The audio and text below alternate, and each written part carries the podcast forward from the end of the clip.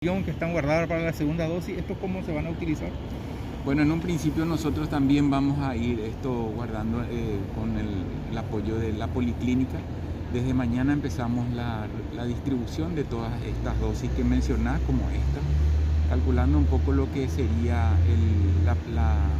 la, correspondencia en cuanto a la cantidad, eh, en, relación a, a las dosis que fueron administradas como primeras dosis, nosotros tenemos por encima de un millón las administradas, eh, incluso con el primer cargamento que recibimos del contrato, eso ya fue engrosado también como provisión para primeras dosis.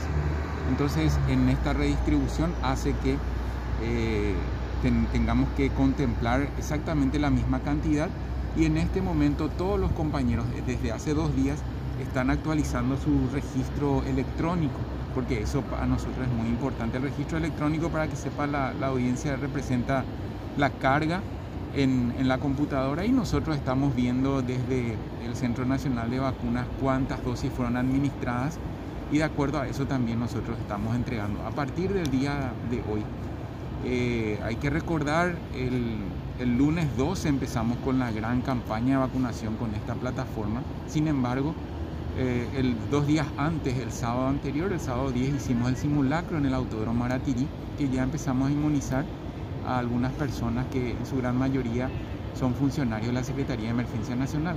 Entonces con ellos también ya estaríamos arrancando las segundas dosis. Es un tiempo de segundas dosis que es sumamente importante, tan importante como la primera. La idea es llegar al menos a 1.500.000 personas con dos dosis en el mes de agosto estamos superando las 2.100.000 eh, personas eh, inmunizadas con al menos una dosis. En realidad el término sería vacunada, ¿verdad? Inmunización hablamos cuando ya el esquema es completo y dos semanas después.